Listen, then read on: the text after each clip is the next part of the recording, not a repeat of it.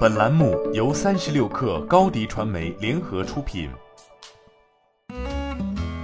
本文来自界面新闻。六月七号消息，外媒援引知情人士称，由于交易存在不确定性，埃隆·马斯克所安排的新融资暂被搁置。这一融资的目的在于减少他在收购推特过程中的个人现金占比。由于交易的不确定性，马斯克此前所计划的由以 Apollo Global Management Incorporated 为首的私募股权公司提供二十亿至三十亿美元的优先股融资已处于暂停状态，直到该收购局势变得明朗。此外，知情人士还指出，上述变化也影响了之前承诺提供一百三十亿美元债务融资的银行，虽然还准备提供银团贷款，但银行计划等到交易流程明确启动再行动。四月中旬，马斯克曾提出以四百四十亿美元的价格收购推特，而在五月初又表示该交易暂时搁置，需要更多细节来证明推特的垃圾邮件或虚假账户数量确实低于百分之五。随后于六月六号，马斯克进一步发出放弃收购的威胁，公开指责推特违反了并购协议，没有提供他要求的垃圾邮件和虚假账户数据。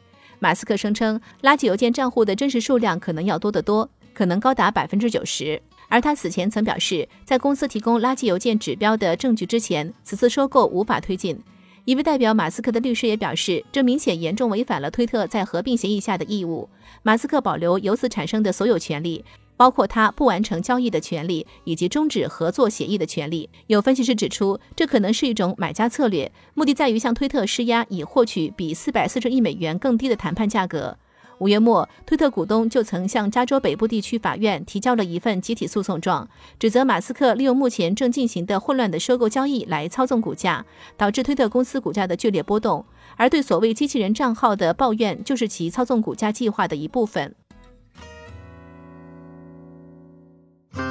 新媒体代运营就找高迪传媒，微信搜索高迪传媒，有效运营公众号、抖音、小红书。赋能品牌新增长。